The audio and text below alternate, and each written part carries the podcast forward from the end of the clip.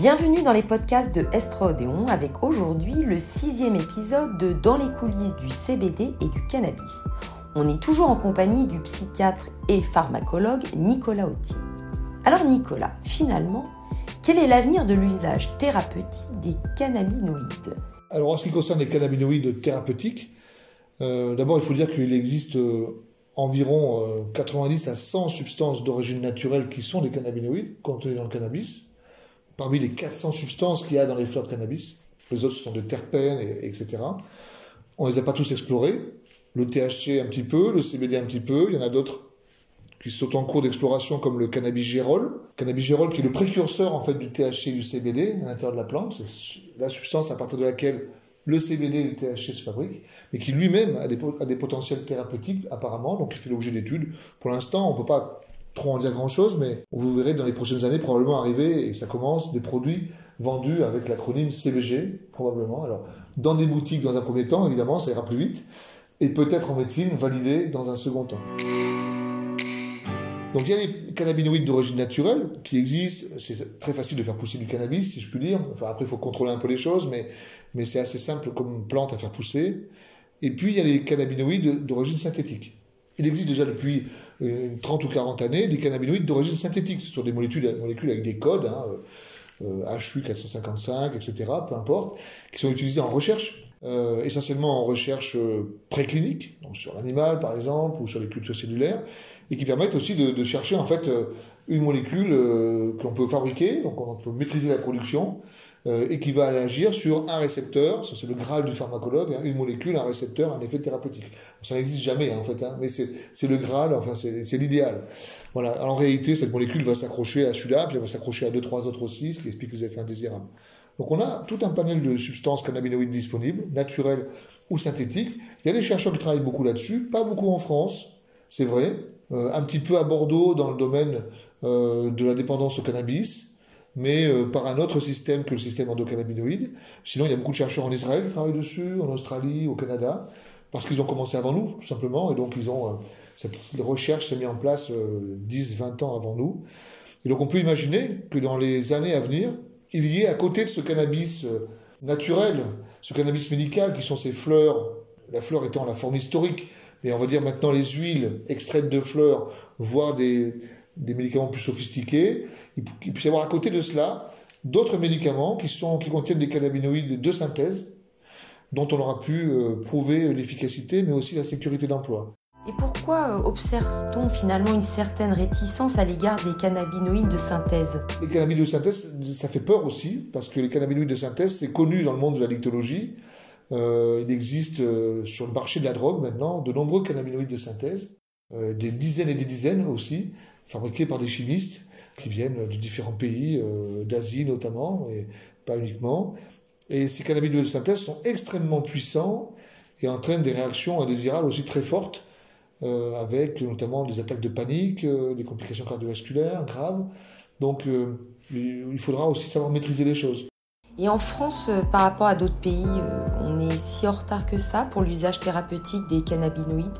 On nous a longtemps dit en France, on est, nous sommes en retard, il faut avancer. Et on s'est rendu compte en avançant et en commençant à traiter les premiers patients en France, qu'on a traité environ 2200 patients déjà, eh bien qu'on n'était pas si en retard que ça, pour commencer certes, mais en revanche pour l'utiliser pas tant que ça, puisque nos collègues israéliens, australiens, canadiens ont une approche encore très expérimentale de la chose. C'est-à-dire qu'on ne sait pas encore très bien à quelle posologie on va traiter telle pathologie, euh, et avec quelle substance très précisément. Donc on fait un peu notre notre cuisine à nous, en mélangeant du THC, du CBD, peut-être un jour du CBG, peut-être un jour une autre substance. Donc on voit qu'il y a beaucoup de choses à défricher. Mais alors, euh, une question se pose quand même, Nicolas. Le cannabis, c'est vraiment un médicament? Il y a beaucoup de recherches à faire. Il ne faut pas prendre tout comme un acquis. Dire le cannabis, c'est un bon médicament, il faut le légaliser et on va se débrouiller avec ça. Ça, c'est un résumé qui relate uniquement notre retard dans l'accès à ces traitements. Mais en fait, la réalité, c'est que dans la majorité des pays où on a légalisé le cannabis médical, on a autorisé, avant même d'avoir des données scientifiques très poussées. Et euh, effectivement, comme on dit euh, à la campagne, on a mis la charrue avant les bœufs. Et, le problème, c'est que du coup, on n'a pas investi dans la recherche. Et donc, euh, contrairement à d'autres développements de médicaments, eh bien, on a, on a donné accès à des produits pour des raisons éthiques, par exemple au Canada, par des décisions de justice, uniquement des décisions de justice, quelles que soient les preuves scientifiques, eh bien, euh, les producteurs de cannabis médical n'ont pas beaucoup investi dans la recherche. Pas autant que le font, par exemple, les laboratoires pharmaceutiques conventionnels. Donc les producteurs de cannabis médical, finalement, investissent assez peu dans la recherche. Alors, quelle est la conséquence de cet état de fait euh, Dans ces conditions, on se pose la question de l'avenir du développement médical des cannabinoïdes. On va avoir des avancées dans les prochaines années, probablement, mais il faudrait qu'il y ait plus d'argent investi dans la recherche pour qu'on sache mieux le prescrire. Quelle posologie À quel profil de patient Ça, c'est une première chose. Et puis, il y aura probablement des développements, il y en a déjà, de substances d'origine synthétique alors, c'est pas parce qu'on est d'origine synthétique que c'est moins bien que d'origine naturelle. Il y a des gens qui disent c'est mieux la naturelle que la synthétique. En réalité, c'est une croyance personnelle qu'on peut respecter, mais qui n'a pas de rationnel scientifique. Une substance, elle est d'origine phytochimique quand elle vient d'une plante, ou purement chimique quand elle vient d'un laboratoire, mais c'est une substance chimique au final. Donc on peut faire des choix là-dessus, mais au final on aura des substances phytochimiques et de côté des substances purement chimiques, et on verra bien euh, quelles sont celles qui apportent le meilleur des bénéfices euh, aux patients. Il y a aussi une notion qui existe, euh, qui s'appelle la notion d'effet d'entourage, qui est beaucoup évoquée dans l'environnement du cannabis médical. C'est une notion bien connue de la phytothérapie, euh, où on dit que l'ensemble de la plante est plus efficace que les molécules prises indépendamment les unes des autres, parce qu'il y a des effets synergiques ou additifs entre les plantes. C'est connu depuis des centaines d'années, ça, effectivement, mais c'est peu démontré.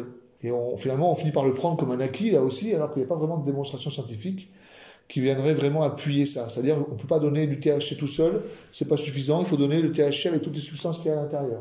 Donc ça, ça milite pour, il faut utiliser la plante entière et pas faire de la synthèse. A aussi bien sûr beaucoup de lobbying autour de ça, il ne faut pas être naïf. On est en train de parler de, de thérapeutique, euh, de marché, de médical, il y a de l'argent derrière, il y a beaucoup de business potentiel, et donc il faut être prudent par rapport à ce qui peut se raconter. Bon, cet épisode se termine. Alors Nicolas, est-ce que vous pouvez nous résumer un petit peu votre avis sur cet usage médical euh, des cannabinoïdes? Finalement, qu'en pensez-vous? Il y a toutes ces choses qu'il faut encore explorer dans le domaine du cannabis. Pas prendre pour acquis tout ce, que, ce qui se raconte, parce que même si on travaille depuis plusieurs années sur le sujet en France, on se rend compte qu'au bout de 4 ans de réflexion et 2 ans de, un an et demi de patients traités, on a encore beaucoup de choses à apprendre, euh, à explorer euh, pour l'utilisation de ce produit-là. Je pense que c'est des produits qui s'intègrent parfaitement dans ce qu'on pourrait qualifier d'un usage compassionnel. Ça existe en médecine, l'usage compassionnel, c'est-à-dire que ça s'adresse à, des patients, notamment dans des maladies orphelines ou des maladies que l'on n'arrive pas à traiter parce qu'elles sont orphelines de traitement ou parce que les patients, effectivement, il y a une certaine frange de patients qui sont très résistants au traitement.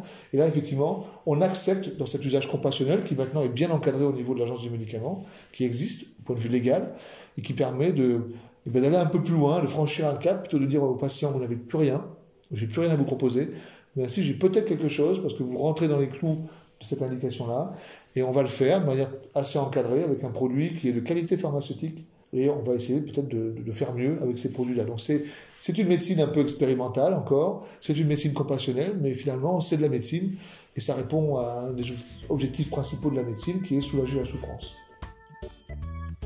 C'est donc la fin de ce sixième épisode du podcast Estrodéon intitulé Dans les coulisses du CBD et du cannabis. Pour écouter ou réécouter les premiers épisodes de cette série, eh rendez-vous sur vos plateformes de podcast comme Spotify, Deezer, Podcast Addict, Amazon Music et bien entendu Apple Podcast. Toute l'équipe de Estrodéon vous remercie chaleureusement pour votre fidélité. À bientôt!